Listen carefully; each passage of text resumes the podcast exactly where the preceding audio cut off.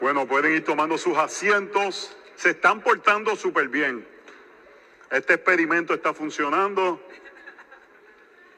Así que pueden ir tomando sus asientos, abriendo sus Biblias en Hebreos capítulo 12.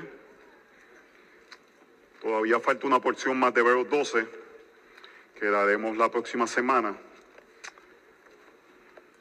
Vamos a orar. Señor, te pedimos en tu misericordia que nuestros oídos estén abiertos, nuestros corazones estén dispuestos. Y esto es algo que solamente tú puedes hacer por tu espíritu. Así que abre nuestro entendimiento, Señor. Aquellos que estén entenebrecidos, Señor, que en tu misericordia tú hagas algo que puedan ellos recordar el 31 de diciembre del 2023, cuando finalmente pudieron escucharte. Porque sabemos que en este momento tú hablas a tu pueblo. Y no es que el predicador se convierte en una figura trascendental, sino que el trascendental habla por medio de hombres imperfectos cuando predican el perfecto evangelio. Así que te pedimos, Señor, que tu, de tu iglesia, tu pueblo, estemos conscientes de la realidad de tu cercanía, porque nos hemos acercado a un lugar, a un lugar de gozo, al lugar donde tú habitas. Te damos gracias por esto en el nombre de Jesús. Amén. Y amén.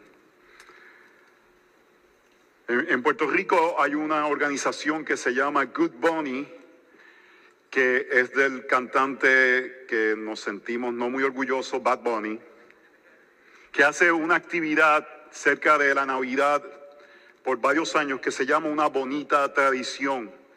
Y esta actividad básicamente es una actividad de dar juguetes a personas que lleguen a un coliseo en Puerto Rico y llegan cientos o miles de personas a recibir juguetes. Y la realidad es, hermanos, que en Puerto Rico nadie necesita que le regalen un juguete. No hay un tipo de pobreza que nadie pudiera ir a Walmart y comprar un juguete a un niño. Son quizás muy pocas personas que vivan en esa situación. Eh, pudiera haber que todavía hubiese, pero por lo menos alguien tuviese un familiar, un tío, un primo, alguien que le puede dar un juguete a un, a un niño, eh, que quizás ese tipo de, de eh, actividad hacía más sentido hace 30, 40 años. Me acuerdo que hace unos años el gobernador de Puerto Rico hacía eso y, una gente fue y, alguien dijo, vine aquí para que me dieran un trapo de bola. Eh, que, que, en Puerto Rico quiere decir como una porquería de bola. Para pa esta, hice toda esta fila porque realmente todo el mundo puede ir a comprar algo. Entonces la gente no va necesariamente a recibir el juguete. La gente va a tomarse una foto con el cantante. Y cuando hacen filas de horas, cuando se madrugan desde la noche anterior para hacer el primero en fila y los mueven a una fila donde no va a estar el cantante, adultos, estamos hablando gente, pueden verlo, pueden buscarlo en las noticias de Puerto Rico, adultos, gente de 40 y 50 años llorando porque no pudieron tener una foto con su ídolo, con su cantante, con aquel que ellos admiran, que quieren tener cercanía. Y no nos pongamos self-righteous aquí, porque todos tenemos personas que quisiéramos quizás acercarnos de esa forma. Pudiera ser YouTube Bono, pudiera ser Juan Luis Guerra, pudiera ser tantas personas que quisiéramos acercarnos. Eh, algunos de ustedes aquí tuvieron la menuditis en su, en su niñez y gritaban por menudo. Eh, o, quizás alguno de esos de, la, de los norteños, eh, los bookies, alguien o quizás puede ser un baloncelista, LeBron, Messi. Todos tenemos personas así. Yo lo he visto hasta con teólogos. He estado junto al pastor John Piper y veía cómo gente se acercaba nerviosos, como que, ¿cómo le hablo? ¿Qué le digo? Eh, porque se ha creado este sentido. Lo veo a veces con Miguel Núñez o, o Sujel Michelén. La gente desea tener cercanía con estas figuras porque hay algo trascendental. La gente quiere sentirse cercano a algo que consideran glorioso. Yo tengo buenas noticias. Nos podemos acercar al glorioso. tenemos cercanía a aquel que es toda gloria. Y eso, hermanos, debe llenarnos de emoción, de gozo, de verdadero ánimo, porque experimentamos la cercanía de nuestro Dios y la experimentamos principalmente cuando estamos juntos como iglesia. Cuando nos reunimos y tenemos coinonía. Lo experimentamos cuando lo hacemos en grupos pequeños, lo experimentamos cuando estamos quizás comiendo juntos, nos juntamos, nos invitamos, tenemos la cercanía de Dios. Primera de Juan habla de eso, pero principalmente Dios hace su templo cuando la iglesia del Señor se reúne y nos convertimos en su templo. Y por ese gozo de poder acercarnos, cantamos a Él, venimos a escucharlo, a Él hablar. Y, yo entiendo, hermanos, yo entiendo quizás eh, personas que se pueden sentir un poco como que, pero cualquiera puede notarse o mostrarse gozoso y ser un hipócrita. Yo, entiendo ese argumento. Yo entiendo el argumento de decir, yo, yo, yo, yo me crié en iglesias que había gente que brincaban y daban vueltas y hacían piruetas. Hermanos, yo me crié en iglesias así. Que gente hacía y después tú sabías que ese era el que le golpeaba a su esposa. Y todo el mundo en la iglesia lo sabía. O era el que eh, hacía engaño cuando la gente jugaba dominós o, o, diferentes aspectos. Pero en, la iglesia era una cosa y eso nos puede hacer decir, yo no quiero ser así hipócrita, pero hermanos, no podemos hacer algo, no podemos hacer nada con la expresión externa que es simplemente un fariseísmo, pero sí debe haber algo que muestra que somos gozosos porque estamos en la presencia del Señor. Es un llamado que la, que la Biblia presenta claramente. No podemos controlar el que quiera hacerlo falsamente. Pero todo aquel que ha encontrado la cercanía con el Señor, debe haber un gozo visible. Los rostros estoicos no deben ser los que gobiernan una iglesia porque no es bíblico. De la abundancia del corazón abre la boca y también nuestros gestos. Esta semana me llegó la aprobación de mi tesis doctoral y el tema de la misma es el momento de predicación. Es, este acto. Yo voy a hacer una investigación sobre el acto de predicación y cómo la realidad de que estamos ante la presencia de Dios de la forma más real en este tiempo de la historia debe afectar tanto al predicador como a la congregación. Porque estamos delante de Dios. Dios está hablando. Y este texto presenta un contraste, una confrontación, presenta eh, eh, una lucha entre dos montes, el monte de Sión y el monte de Sinaí. Y la diferencia entre el terror de acercarnos a un Dios santo por medio de la ley del Antiguo Testamento y el gozo que es ahora acercarnos por medio de lo que Cristo ha hecho. Y lo que nos está diciendo es cuán bendecidos, cuán beneficiados somos de que podemos acercarnos. Hermanos, y debemos de tomar completa ventaja de esta realidad. Es el terror de Sinaí, el gozo de Sión. Y hay muchos montes, hermanos. Está es el monte Olimpo, donde eh, la gente antes veían los dioses pero nosotros tenemos otros montes que son aquellos que nos dan terror, gozo, identidad. Quizás es el monte Harvard o la educación o tener un cierto tipo de, de lugar por lo académico.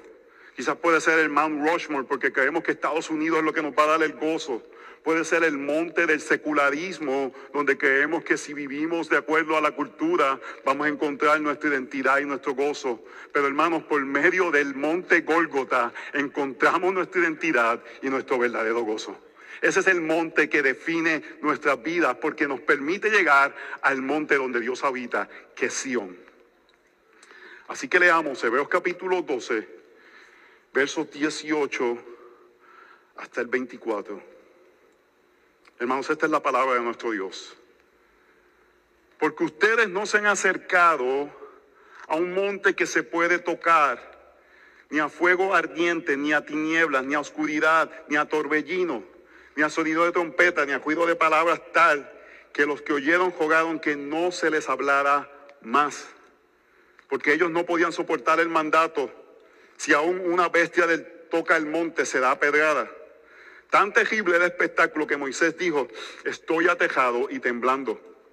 Ustedes, en cambio, se han acercado al monte Sión, a la ciudad del Dios vivo, a Jerusalén celestial y las miriadas de ángeles, a la asamblea general e iglesia de los primogénitos que están inscritos en los cielos, y a Dios, el juez de todos, y a los espíritus de los justos hechos ya perfectos, y a Jesús, el mediador del nuevo pacto, y a la sangre jociada que habla mejor que la sangre de Abel.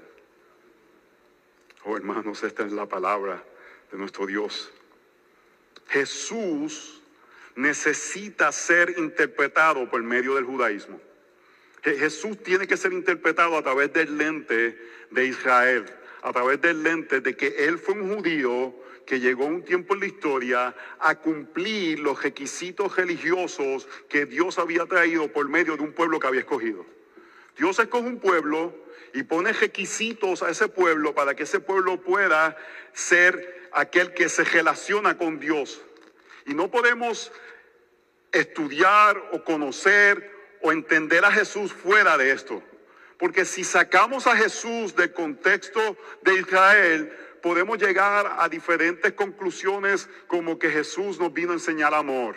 O Jesús simplemente nos vino a mostrar un camino. O Jesús simplemente es aquel que nos da un ejemplo. Y podemos llegar a, conclusiones moralistas acerca de lo que Jesús vino a hacer. Y Jesús se convierte simplemente en un maestro más alguien que tiene un mensaje más. Pero si lo vemos por medio de lo que Dios hizo con Israel, Él escoge una nación, escoge un pueblo y le dice, tú eres mi escogido y tú vas a ser aquellos que me van a vivir para adorarme y yo los voy a salvar para mí.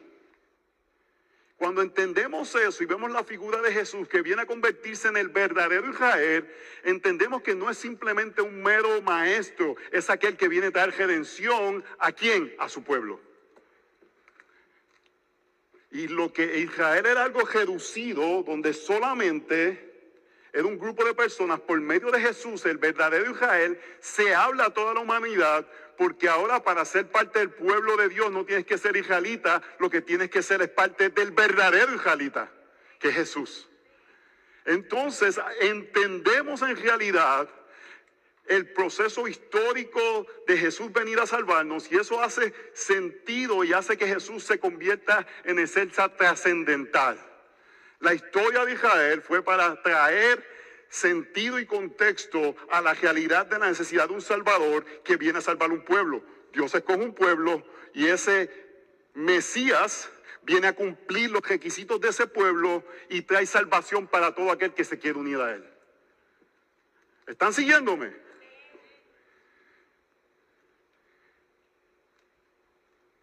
Y cuando entendemos eso, hermanos, entonces podemos experimentar verdadero gozo. Porque podemos ver cómo el pueblo de Israel tenía simplemente ciertas sombras, ciertos aspectos de la cercanía de Dios. Tenía un tabernáculo, tenían diferentes eh, ritos y rituales para poder limpiar los pecados de los hombres. Pero Jesús vino a completar todos esos requisitos para que no hubiese más sacrificios, sino que hubiese un acceso ininterrumpido de aquellos que nos acercamos a Él. Y por eso decimos, wow, esa gente tenía en la presencia de Dios, pero nosotros lo tenemos más. Y eso tiene que tener un efecto en nosotros cuando lo vemos a través de la historia redentora, los bendecidos y beneficiados que somos de vivir en este tiempo. Y este texto nos está diciendo el contraste del terror de acercarnos a un Dios santo por medio de un sistema sacrificial que tú decías, wow, si se le olvidó al sacerdote cortar bien el becerro, me fastidié. El terror de acercarnos por medio de ese tipo de sacrificio al gozo, a la libertad que tenemos ahora, porque sabemos que el sacrificio del Señor es perfecto y es completo.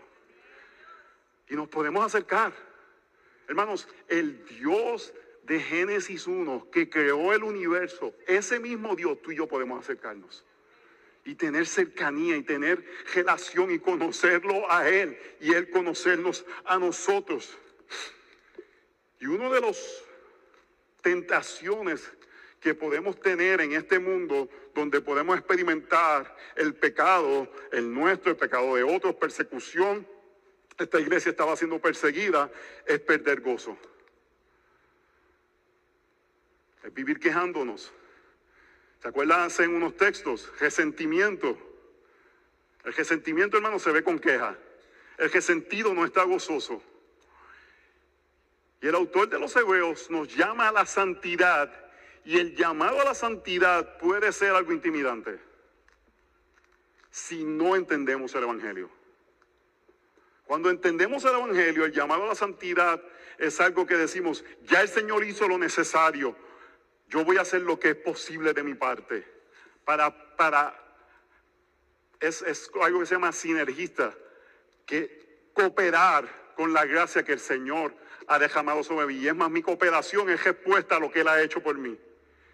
Y entonces no nos intimidamos, buscamos la santidad y buscamos la santidad porque sabemos que en ese proceso nos podemos todavía acercar a Él. Y eso debe de, de fuel, darnos combustible para ser aquellos que con gozo nos acercamos al Señor. yo le voy a confesar algo. En los últimos 10 años de ministerio, yo llevo 15 años de pastor de esta iglesia, pudiéramos decir casi 19 años en el ministerio, pero los últimos 10 años batallar con gozo ha sido algo que yo he tenido que batallar. Es, algo que nunca tuve que batallar hasta hace como 10 años en mi vida. Y es algo que es común entre pastores. Pero los pastores tenemos que cuidarnos de no estar por ahí, ay, pobrecito de mí, ay, qué difícil es esto, no, hermanos. Dios nos ha llamado al sufrimiento, Dios nos ha llamado a diferentes aspectos, pero hace 10 años sucedió algo que yo nunca pensé que iba a suceder. Una persona me miró a los ojos y me dijo, yo vine a este lugar a destruirte. Yo vine a este lugar a destruir a la iglesia. Yo vine a este lugar a poner a gente en tu contra. Hermanos, eso es escuchar a Satanás hablarte. Nunca pensé que eso me iba a ocurrir. Y luego de eso, yo he batallado con gozo. Eso fue un momento que marcó mi vida. No me estoy haciendo la víctima, no me estoy haciendo ahora que fue un trauma, pero yo creo que Dios utilizó eso para hacerme más dependiente de Él y, y el gozo no es algo que tomo por sentado. Es algo que tengo que batallar ahora. Y gloria a Dios. Y yo quiero que mis hijos me conozcan por gozoso. Y yo quiero que ustedes me conozcan por gozoso.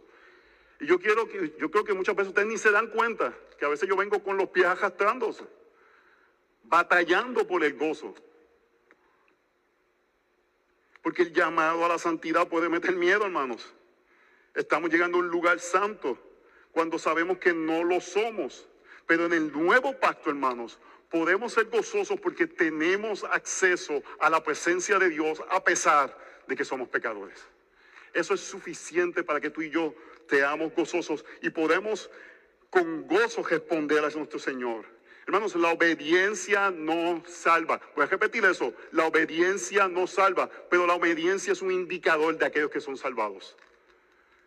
La salvación es por medio de la fe, pero por esa fe nos hace crecer a que debemos de obedecer a nuestro Señor.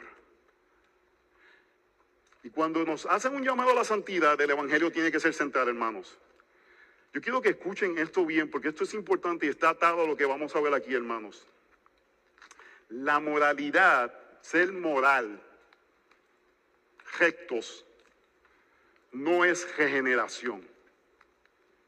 La moralidad puede encadenar la lujuria de los hombres, pero no puede cambiar sus corazones. Esto lo escribió Thomas Boston. Hay una gracia en ser morales. Y no es morales como un amigo mío, Ferdinand Morales. Pero eso no salva, hermanos. En nuestras vidas, en nuestro matrimonio, en la crianza, lo que queremos ver es regeneración, no es moralidad. Y tenemos que estar pendiente a la regeneración y tenemos que orar por regeneración. Porque regeneración es lo que va a dar verdadero gozo. Porque regeneración es lo que nos va a poder ver esto. Mis pecados han sido perdonados. Y en eso solamente hay gozo. Y en eso hay el deseo de la cercanía al Señor. Gozo verdadero solo es experimentado en el Evangelio. Así que hermanos, el nuevo pacto nos lleva a celebrar con gozo. Vers, punto número uno, el terror de Sinaí. Verso 18. Porque ustedes no se han acercado a un monte que se puede tocar, ni a fuego ardiente, ni a tinieblas, ni a oscuridad, ni a torbellino, ni a sonido de trompeta, ni a ruido de palabras, tal como las oyeron, las que oyeron, jugaron, que no se la hablaban más. Porque ellos no habían, no podían soportar el mandato. Si aún una bestia toca el monte, será pedrada. Tan terrible el espectáculo que Moisés dijo, estoy atejado y temblado.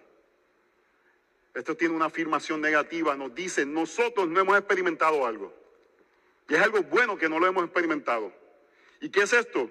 Esto es Sinaí, que Sinaí es el lugar donde el pueblo de Dios en el Antiguo Testamento es formado. Es el lugar donde la ley es dada a Moisés. Y en Éxodo 19, ¿qué está en Éxodo 20? Los diez mandamientos, de 10 chocolate aquí al hermano.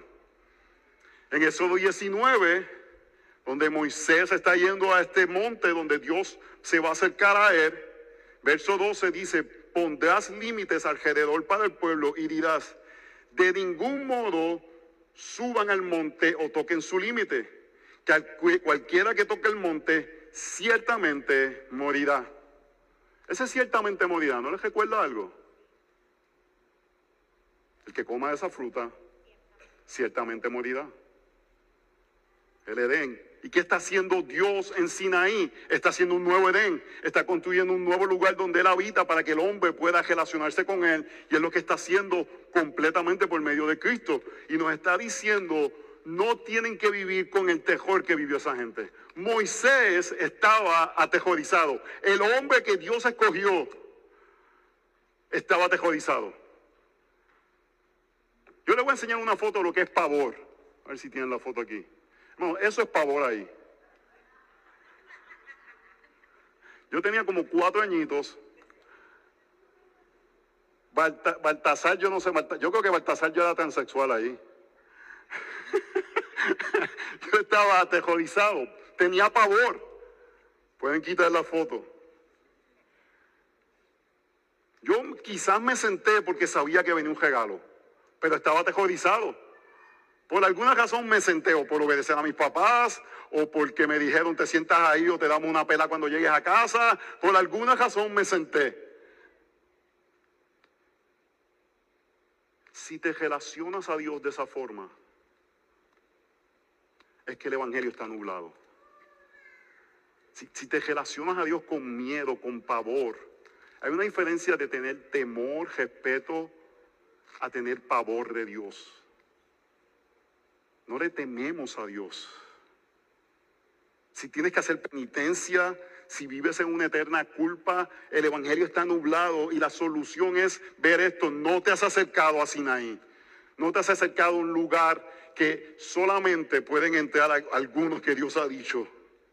Y déjeme decirle, dentro de la iglesia hay algunos que deberían tener culpa y pavor. Porque si tú no te relacionas con Dios, si tú no tienes cercanía con Dios, si tú no te acercas a Dios, es porque no has entendido lo que el Evangelio hace. Porque básicamente el Evangelio viene a quitar lo que Sinaí no permitía, que podamos acercarnos libremente.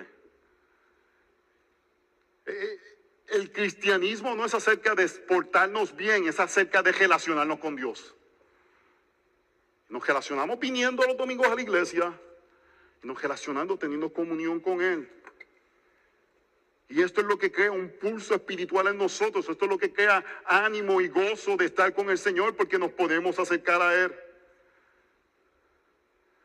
Un creyente imperfecto, caminando por la gracia del Señor, una vida para la gloria de Dios, no debe vivir atejado, debe vivir confiado. Sabiendo de su pecado, pero consciente de la gracia. Hermanos, nos tenemos que hacer esta pregunta. ¿Para qué Dios nos salva? ¿Para qué Dios nos salva? ¿Por qué Dios nos llama de muerte a vida? ¿Por qué nos hace parte de un pueblo? Les voy a decir, yo creo que nosotros somos como una visión de lo que Israel es, la iglesia. Y cuando Israel estaba esclava en Egipto, Dios, por medio de Moisés, le dice a Faraón Éxodo 5.1, Después Moisés y Aarón fueron y dijeron a Faraón, así dice el Señor, Dios de Israel, deja ir a mi pueblo para que me celebre una fiesta en el desierto. Somos salvados para glorificar a nuestro Señor, para, para apuntar a que ya somos libres de la esclavitud. Ellos eran libres de la esclavitud de Egipto, nosotros somos libres de qué? De la esclavitud del pecado. Así que hermanos, como vamos a ver en este texto ahora, aquellos que ya nos acercan a Dios por Sinaí, nos acercamos en una fiesta. Una fiesta reverente. 1 Corintios 14 nos dice que debe haber orden, pero debe haber gozo, debe haber un tipo de, de emoción, porque nos podemos, estamos delante de Dios. Así que hermanos, el nuevo pacto nos lleva a celebrar con gozo. Punto número dos, el gozo de Sión. ¿Y qué es Sión, hermanos? Es la ciudad de Dios. Es donde Dios habita. Es donde Dios ha decidido relacionarse eternamente por su pueblo. Verso 22. Ustedes, en cambio, está diciendo, ellos, ustedes no le pasó esto, pero en cambio, esto es lo que, esto está hablando de nosotros. Se han acercado al monte Sión y a la ciudad del Dios vivo, la Jerusalén celestial, y a miriadas de ángeles. ¿Cómo, cómo? ¡Aleluya! A la asamblea general, iglesia de los primogénitos que están inscritos en los cielos, y a Dios el juez de todos, y a los espíritus de los justos hechos ya perfectos. Y una persona que está prestando atención, yo quiero que ustedes presten atención, esto es un acto de adoración. Yo creo que estén en su corazón adorando al Señor, pero también que estén prestando atención y que yo no les cambie, como es este? Eh, chinas por botella, decimos en Puerto Rico, lodo por liebre, que dicen en otros sitios, ¿verdad? Gato por liebre. Yo, yo quiero que usted diga, ¿de dónde José lo saca esto? Y dice, ¿de dónde saca el gozo este? Porque yo no veo gozo ahí en ningún lado. Vayan conmigo al final del verso 22, principio del verso 23. Y voy a hacer algo que no hago usualmente porque yo quiero que ustedes tengan completa confianza en este libro. El libro que ustedes tienen en sus manos es una traducción de los manuscritos originales. Y, tenemos confianza que los manuscritos originales son la palabra de Dios. Y hombres han tomado su tiempo para traducir los manuscritos pero son hombres que han, traducido esto y hay momentos que hay cosas que difieren traducciones. Y yo no soy de los que me paso diciendo, no, que el griego dice esto, que el griego dice lo otro, pero le voy a decir ahora, el griego dice esto. No lo digo todo el tiempo para eso mismo, para que cuando lo use de verdadmente valga. Por alguna razón, Siliano de Valera, por eso tenemos la, la Biblia Reina Valera, decidió traducir de una forma que ha seguido en toda la tradición de español, que ninguna otra tradición lo ha traducido de esa forma porque lo tradujo mal. Entonces, nuevamente, hermanos, este tipo de controversia en sus textos bíblicos son menores, casi no existen. Y no hacen un cambio significativo al mensaje del Evangelio. Pero para que puedan entender lo que este texto dice, voy a, tomar esto que nunca hago para que podamos entender, porque el centro del texto es el gozo. Al final del verso 22 dice, y miriadas de ángeles. Y al principio del 23 dice, y a la asamblea general. Si usted va a una Biblia en inglés y dice, e iglesia, una Biblia en inglés, el verso 23 empieza en iglesia, en eclesía.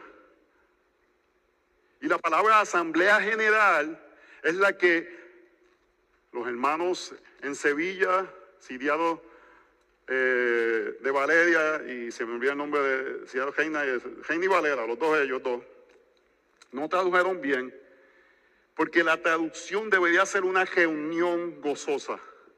Y a miriadas de ángeles en una reunión gozosa. En la nueva Biblia internacional la traduce de esta forma, verso 22. Por el contrario, ustedes se han acercado al monte Sión, a la Jerusalén celestial, la ciudad del Dios vivente, se han acercado a millares y millares de ángeles a una asamblea gozosa. Y luego dice, y la iglesia. Entonces, ¿qué es el punto que está diciendo? Está haciendo el contraste entre el terror de Sinaí y el gozo de Sión. Ese es el contraste que está haciendo. Entre el terror de Sinaí y el gozo de Sión. porque Sión es el lugar que Dios habita. Si usted va a Jerusalén, Jerusalén tiene varios montes y uno de ellos es Sión. Y Sión es el área entre la ciudad de David, donde David hizo su, su, eh, su hogar, hizo ahí su, su, palacio. Está también el, el, el, el monte donde está ahora la mezquita, pero que estaba el templo. Y hay una pequeña como subidita, colinita, que es Sión. Todo eso es Sión. Pero lo que nos dice el Nuevo Testamento es que el Sión es uno celestial, es la nueva Jerusalén. Ese es el Sión que nosotros hemos ya arribado. Y hermanos, esto es uno de los textos que habla de la realidad de la hora y el no todavía. Ya hemos llegado. Ya estamos en esa realidad. Ya somos parte de esto que Dios está construyendo. Dios en Edén construyó un templo y no, no, se, no se dio. Después construyó un templo en Jerusalén y vemos que no se dio, pero ahora está construyendo un templo que no va a fallar. Y es un templo celestial que va a traer en su momento a esta tierra y gobernaremos con él completamente en Sion, la ciudad donde Dios habita. Ese es nuestro futuro, hermanos. Y cuando entendemos eso, si tú no tienes gozo, conviértete a Cristo. No te queda otra. Porque es la realidad eterna de lo que Dios ha prometido va a ser cumplido por medio de Él. Por eso, hermanos, es una reunión gozosa. Es una celebración. La palabra en griego es la palabra que se utilizaba cuando se iban a juegos deportivos. Y en el tiempo de los griegos, los juegos deportivos eran la mayor eh, demostración de gozo. Porque era algo que ellos se podían eh, eh, jactar en las hazañas deportivas de estos hombres. Y eso reflejaba bien en la civilización griega. Ellos, se ellos iban a ver a los atletas diciendo, yo soy como uno de ellos. Y si ganaba el equipo de ellos, más todavía. O la región de ellos, si eran diferentes Juegos Olímpicos, habían uno en Corinto que eran muy famosos. Y todavía nos pasa eso. ¿Verdad? Los lebroneros, que han tenido como 20 equipos, porque ahora sigo cambiando de equipo el hombre. O si tú seguís a los Celtics, los que son de los Washington, que no sabemos si son Redskins o Commanders. No nos hemos podido gozar por años. Porque seguimos perdiendo, perdiendo, perdiendo. Pero mejor es eso que los Cowboys que como que van a ganar y nunca ganan.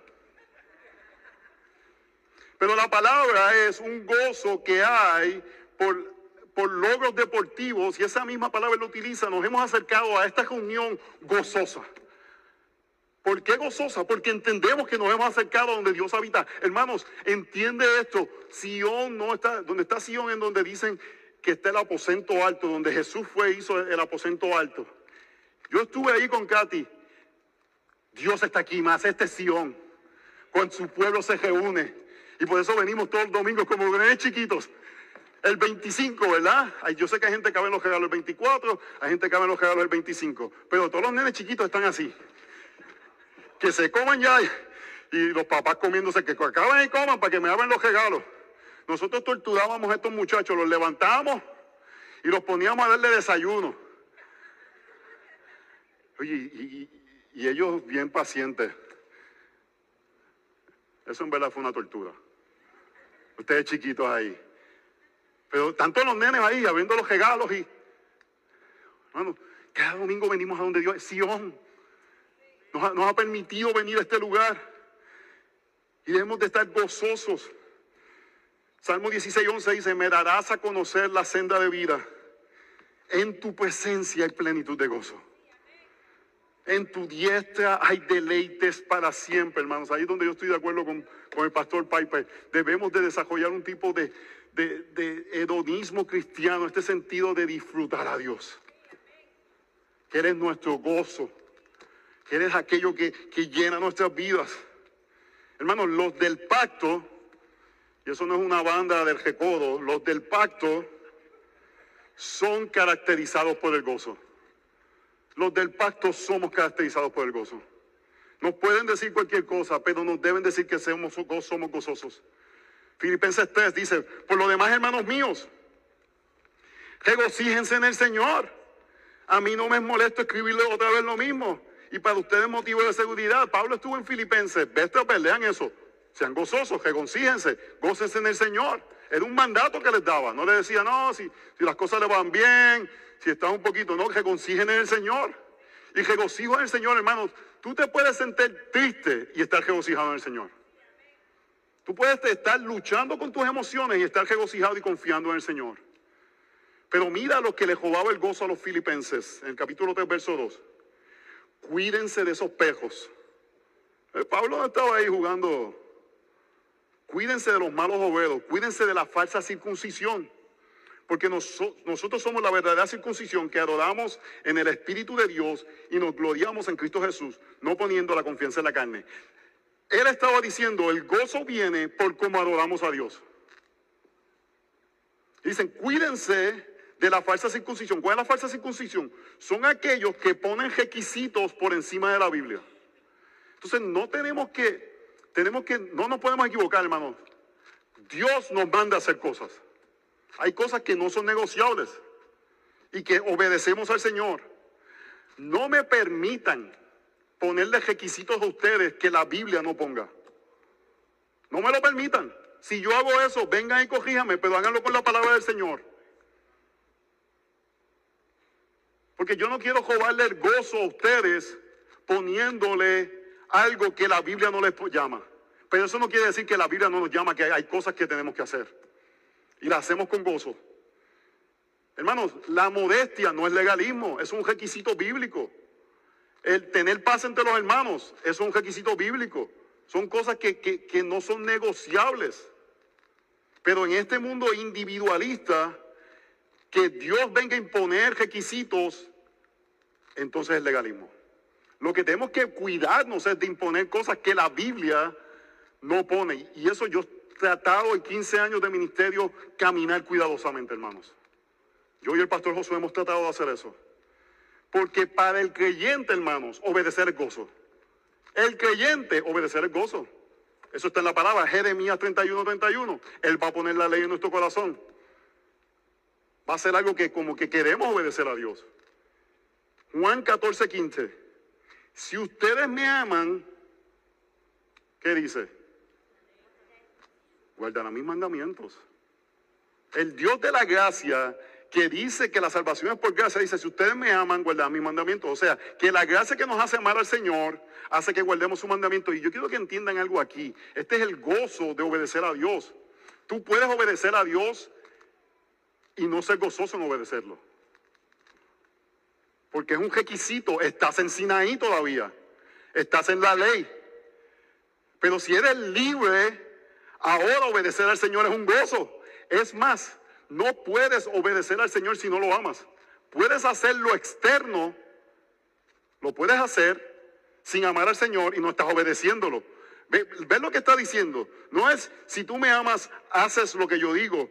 Es porque me amas, lo haces. Así que la obediencia está atado con que amamos al Señor. Nuestro amor por Él nos impulsa. Pero una de las cosas que nos debe dar paz cuando hablamos de amar al Señor es Primera de Juan nos dice, Él nos amó primero, hermanos.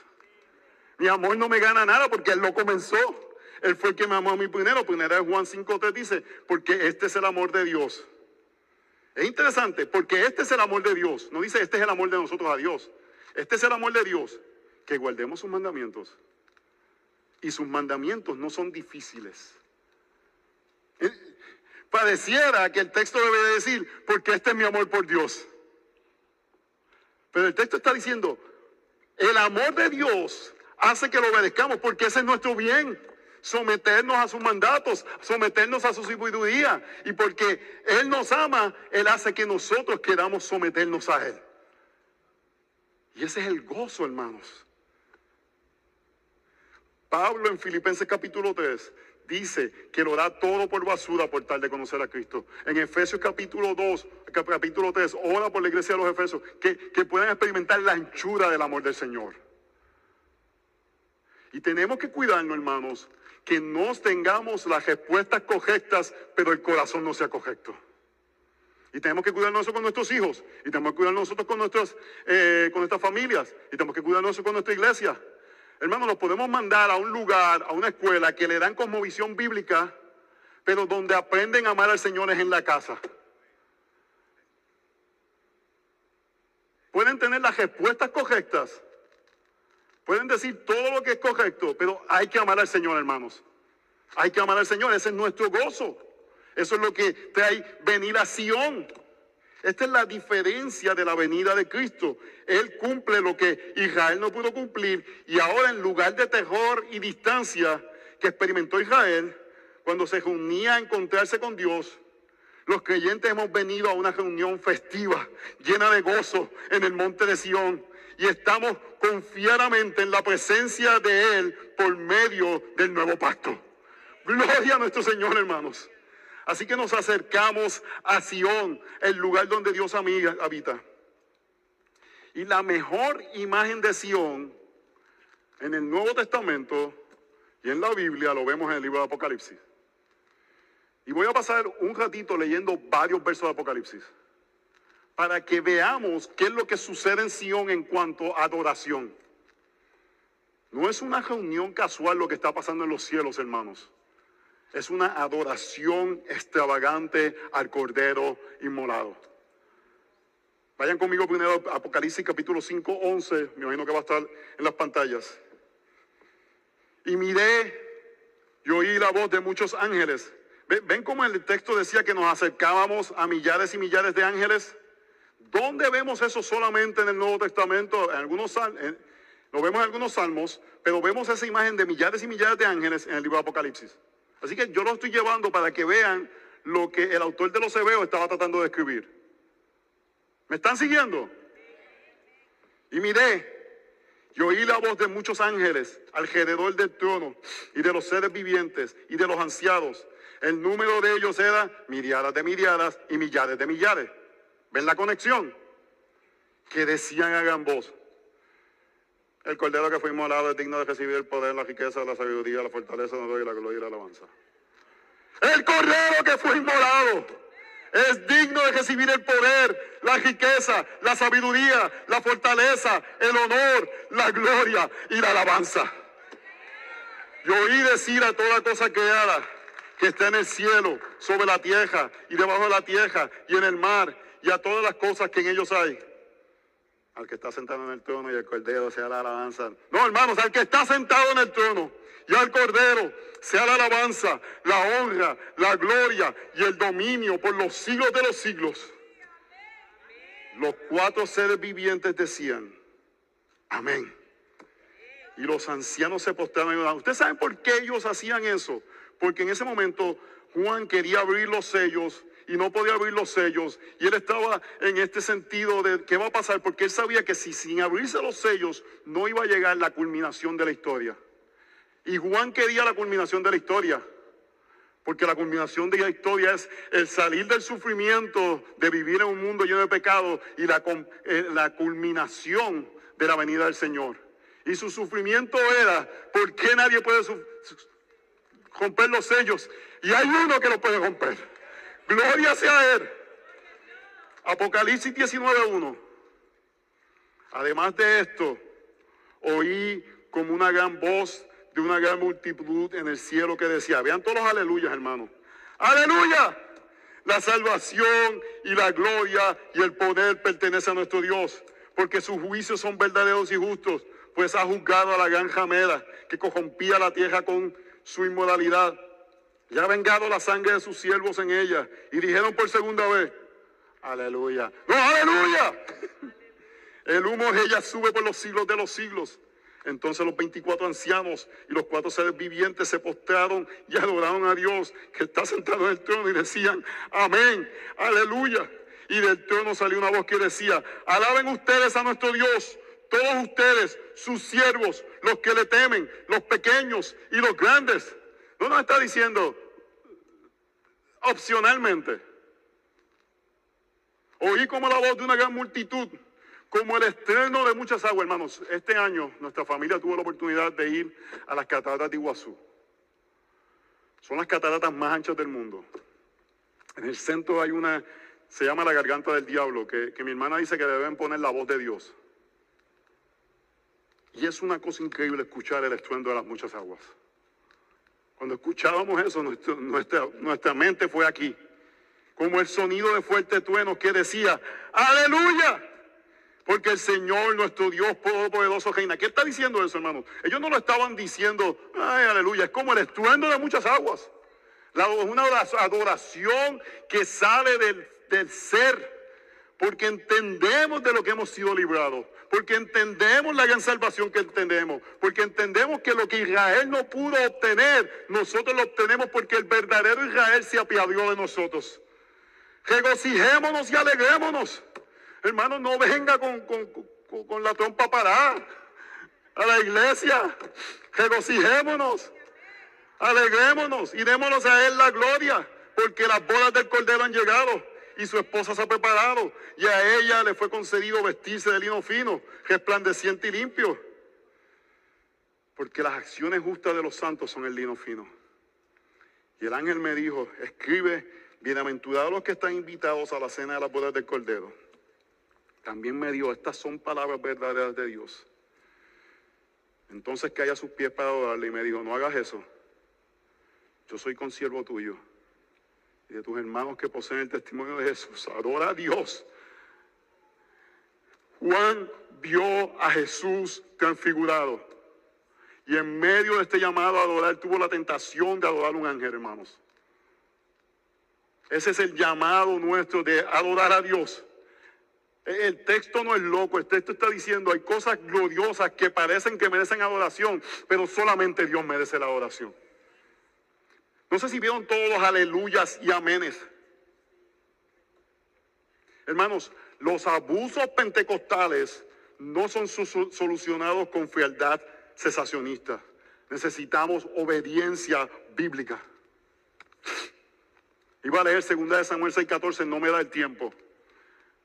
Pero en 2 de Samuel 6:14, David danzaba con todas sus fuerzas. ¿Y qué hizo la hija de Saúl? Dice, miró desde la ventana y vio al rey David saltando y danzando delante del Señor y lo despreció en su corazón. Pero después David le dijo, en el verso 22 de 2 Samuel 6 dice, eso fue delante del Señor que me escogió en preferencia a tu padre y a toda tu casa para constituirme por príncipe sobre el pueblo del Señor, sobre Israel. Por tanto lo celebraré delante del Señor. Él estaba consciente de que Dios lo escogió, de que fue por gracia. Y cuando tú entiendes la gracia, no puedes callarte, hermanos. Y aún seré menos estimado que esto. Y seré humillado ante mis propios ojos. David estaba diciendo, ¿por qué David adoraba al Señor? Porque veía su condición. Veía lo pecador que era.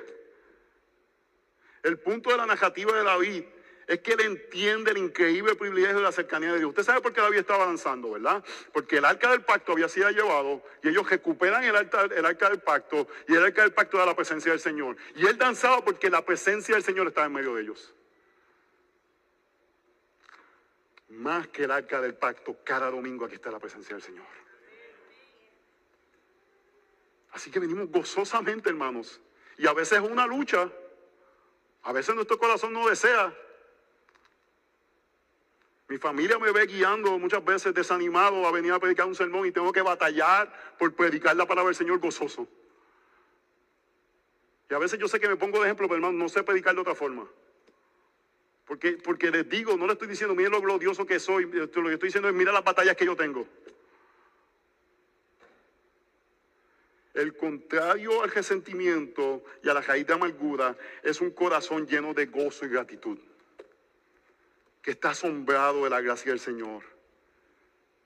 Y si usted ve, dice que la ciudad, la ciudad de Dios, verso, dice, y nos acercamos a la Asamblea General e Iglesia de los primogénitos. Nos está diciendo, hermanos, la, la es el lugar donde Dios habita. Nos está diciendo aspectos espirituales, pero nos está diciendo también el aspecto que todavía permanece en esta tierra, a la iglesia. Ahí está el Señor. Esa es la ciudad donde Dios habita. Yo quiero que haya esa conexión. Él nos está diciendo, no estamos yendo a Sinaí, estamos yendo a Sion, Dios en los cielos gobernando y en la iglesia. Esta combinación de los ángeles adorando y el cuerpo de Dios reunido. De los primogénitos que están inscritos en los cielos. esa es la invitación a la boda del Cordero. Los que están inscritos.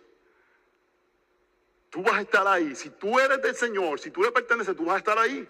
Nada lo va a detener. y al Dios, el juez de todo, y a los espíritus de los justos hechos ya perfectos. ¿Por qué el Dios es juez de todo, hermanos? Porque en medio de un mundo caído confi- confiamos en la bondad de un Dios que juzga justamente, que va a hacer las cosas incorrectas correctas, que todo sufrimiento y toda lágrima Él la va a enjuagar porque Él tomará venganza de aquellos que hicieron el mal. Y por eso confiamos. Y los espíritus de los justos hechos ya perfectos. ¿Por qué el autor de los hebreos pone eso? Porque todavía nosotros no hemos hecho perfectos. Pero eso nos da confianza. Otros ya Dios los hizo perfectos. Eso es Hebreos 11. Y nosotros nos va a hacer perfectos. ¡Yes! Con toda esta imperfección me va a hacer perfecto. Con toda esta batalla que tengo que luchar con mi pecado todos los días. Él lo va a hacer en la ciudad de Dios. Él no va a fallar. Él va a ser fiel a su promesa. Él, hermano, cuando tú batallas con tu desánimo, con tu lujuria, con todo lo que tenemos que batallar en este mundo caído, Él ya ha hecho a otros perfectos que ya llegaron, te va a hacer perfecto a ti. Podemos confiar. Hermano, eso es gozo, eso es sonrisa, eso es ánimo, en medio de un mundo caído. Y por último, hermanos,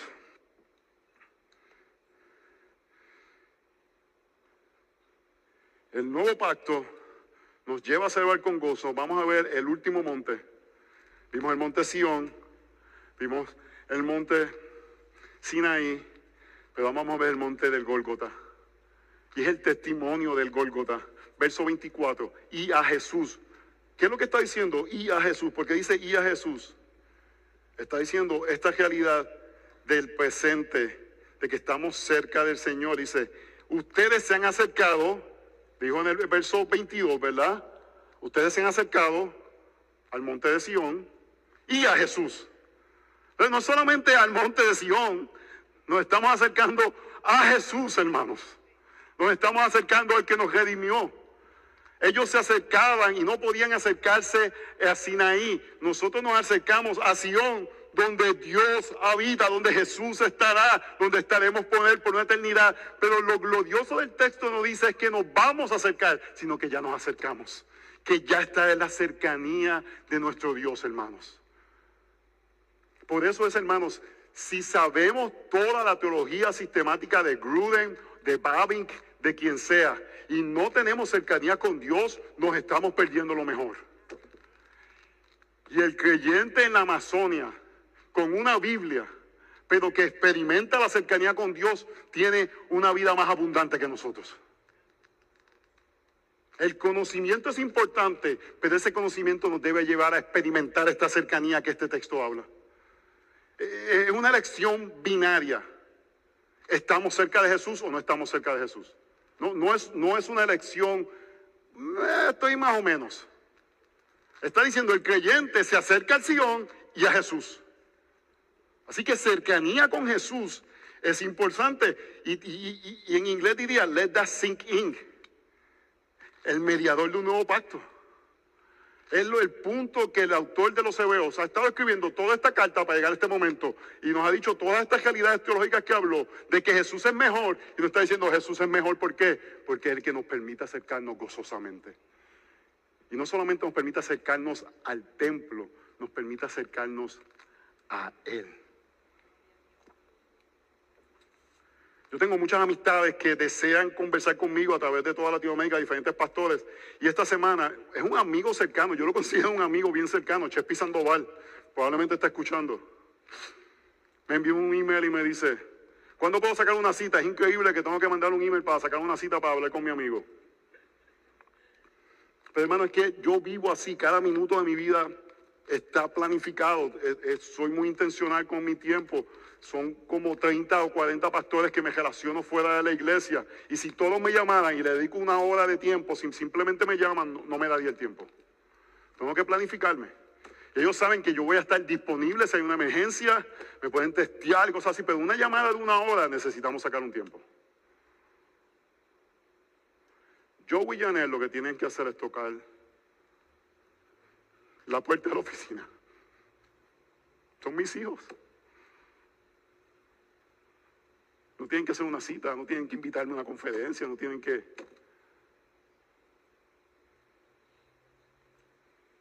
Papi, Las cosas que más amo es cuando se acuerdan por la mañana bajar a la oficina a darle un abrazo al papá. Porque son mis hijos, tienen acceso a mí constante. Eso es lo que tenemos en Cristo, hermanos. No tenemos que sacar una cita. No tenemos que ganarnos la cercanía porque ya Cristo la ganó completamente en la cruz del Calvario. Y dice que la sangre rociada que habla mejor que la sangre de Abel. ¿Se acuerdan en Hebreos 11?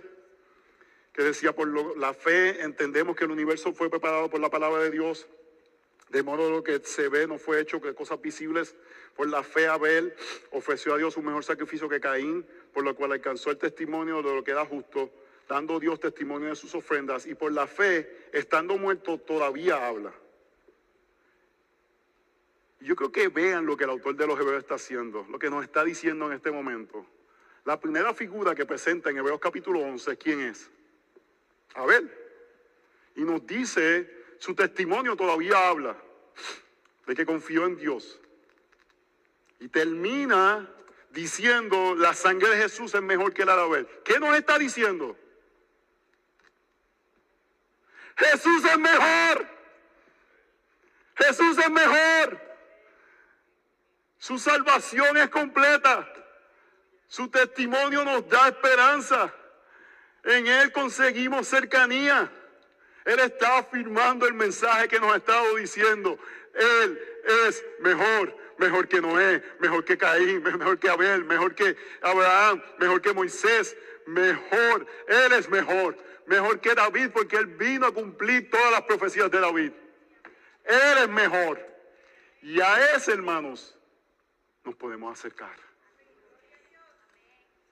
¿Usted sabe por qué yo creo que a veces hay tanta gente con tantos problemas emocionales? Porque no nos acercamos al Señor. Y este es el punto de Hebreos capítulo 12, es el gozo que hay al acercarnos al Señor. Él nos dice, ¿se acuerdan de la cadena del gozo de Romanos de, de Hebreos 12.2? Puesto los ojos en Jesús, el autor y consumador de la fe, quien por el gozo puesto delante de él soportó la cruz. ¿Verdad? Nos está diciendo, puesto los ojos en Jesús, yo creo que, que lo vean claramente bien. Puesto los ojos en Jesús, que ¿dónde Jesús puso su, su, su vista? En el gozo que estaba por venir. Puesto los ojos en el gozo que está por venir pero no está por venir, ya está cerca. Puesto los ojos en el gozo. Él es nuestro gozo, hermanos. Él es nuestra alegría. Déjeme decirle que Él sea nuestro gozo es una lucha. Porque otras cosas desean robarnos el gozo. Otras cosas, otros ídolos desean reinar en nuestro corazón. Jesús puso su mirada en el gozo delante de Él. Nosotros ponemos nuestra mirada en Jesús, que es nuestro gozo. Hermanos, yo no puedo hacer algo que solamente el Espíritu puede hacer. Yo puedo instruirles a ustedes a obedecer. Yo puedo instruirles a entender la palabra del Señor. Solo el Espíritu Santo puede darte gozo. Yo no puedo hacer eso. Yo puedo instruirte, yo puedo corregirte, yo puedo apuntarte. Solo el Espíritu Santo puede hacer eso. Pero si no lo tiene, clámale al Espíritu Santo que te lo dé. Y no es que no le diga, Señor, dame gozo. No, no, no. Señor, ¿qué te, como Jacob peleó con el ángel. Dame tu gozo, Señor. Yo quiero entender la realidad de la gracia, hermanos. Y solamente encontramos ese gozo cuando tú entiendes esto. Y esto es lo que hemos predicado por 15 años. Dios no nos da lo que merecemos. Eso es lo que Sinaí muestra. Si nos hubiésemos acercado a Sinaí, ¿qué hubiese pasado? Apedrados ahora podemos acercarnos libremente a recibir algo que no merecemos, la gracia infinita del Señor. Hermanos, no podemos confundir la gimnasia con la magnesia. En Puerto Rico decimos la dinga con la mandinga. Los de la tercera fila, gracias. Hay una gracia común que se obtiene por caminar en el pueblo de Dios. Eso es lo que Hebreos 6.4 dice. Aquellos que fueron iluminados porque estaban dentro del pueblo de Dios. Y eso es lo que nos tenemos que cuidar. Hay mucha gracia común en esta comunidad. Hay mucha gracia común. Papá llega y dicen, espérate, estos nenes aquí como que obedecen. Ay, mira, los nenes en Children's Ministry, eso no es un desastre. ¿Qué sucede aquí? Y comienzan a ver, mira, los papás los regañan. Ah, entonces comienzan a hacer cosas y comienza a ver gracia común que comienza a verse. De momento dicen, espérate, yo veo como que muchos hombres aquí. Espérate, ah, ah, mire, ellos lideran, pero lo hacen con amor. Ajá, entonces podemos comenzar a hacer cosas que hay gracia en eso, hermanos. Eso no significa que somos regenerados. Y esta es la parte que, que la, la comunión cercana, que gente te tiene que conocer lo suficiente para saber si eres o no eres un hipócrita. En tu casa, tu esposa debe decir que tú dijiste eso allí en la fiesta, de que tú te presentaste como que eres el- el mejor papá y yo rindo cuenta cada palabra que yo digo a esa mujer que estoy aquí, porque ya ellos dos. A veces si digo una historia medio exagerada, no voy a decir quién de los dos rápido me dice, papi, eso como que lo exageraste.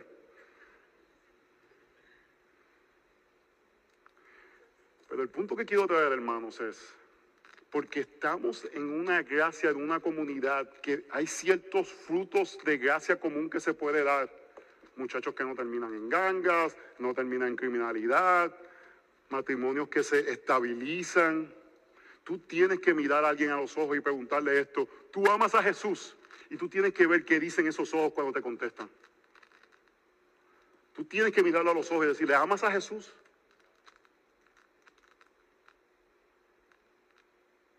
Porque alguien que ha experimentado la gracia salvadora va a decir, sí, no perfectamente, pero yo amo a Jesús. Quiero amarlo, quiero amarlo más, ayúdame a amarlo más, ayúdame, ayúdame a poder amarlo más. Es tu gozo, Jesús. Es una lucha. No es fácil. Hay otras cosas que quieren robarnos nuestra mirada, nuestros gozos. Pero hermanos, hemos llegado a este monte. A este monte que nos muestra la gloria del monte del Calvario, donde ahora por gracia podemos entrar libremente, hermanos, y saborear, experimentar lo que Pablo oraba por los- la iglesia de Éfeso. Que podamos experimentar la anchura, la longitud, lo profundo del amor de Cristo. Que podamos decir como Pablo en Filipenses capítulo 3, lo cuento todo por basura, por tal de conocer a Cristo. Él no dice por tal de saber mucho de Cristo, por tal de conocer íntimamente a Cristo. Y que nuestra vida sea centrada y capturada por este sentido de ver la gloria del Señor hasta el día que lo veamos completamente. Y que ver la gloria del Señor tenga un efecto tan, tan grande en nuestras vidas que la gente pueda verlo. Yo le he dicho esto antes, hermanos. Pasé dos días con el pastor John Piper. Y yo dije, este, él tiene que tener como 73 años en ese momento. Y yo dije, este hombre ha visto a Cristo de formas que yo no lo he visto, pero me lleva como 25 años. Así que tengo 25 años para verlo. Y quiero a esa edad reflejar esa misma aspecto de que él lo ha visto, de que lo ha experimentado, de que ha capturado su corazón. Oh hermanos, si algo queremos proponernos en el 2024 es venir gozosamente a la asamblea. ¿Por qué? Porque ahí vemos donde vemos a Cristo. Así que hermanos, el llamado de este texto es, si Cristo no es tu gozo, ven a Cristo. Ven a Él.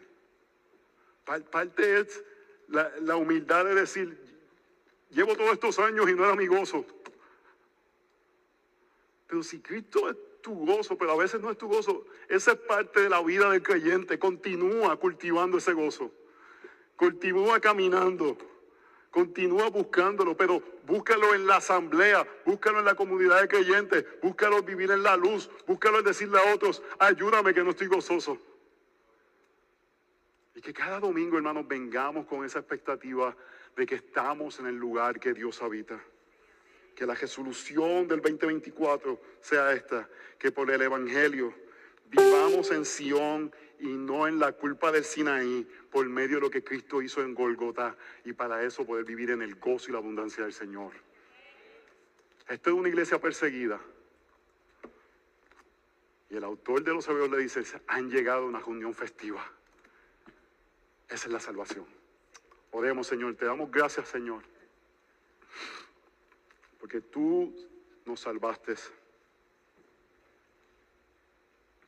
Nos salvaste para poder experimentarte y acercarnos. Y creemos esto, que el que esté en la ciudad de Dios jamás experimentará de Jota, porque tú has ganado. Satanás lo venciste, el pecado lo venciste. Así que esperamos ese día, pero mientras tanto creemos que ya tenemos tu cercanía que el vivir en esa realidad informe nuestro gozo, nuestro amor por ti, nuestros afectos por ti, Señor. En nombre de Jesús. Amén. Y amén.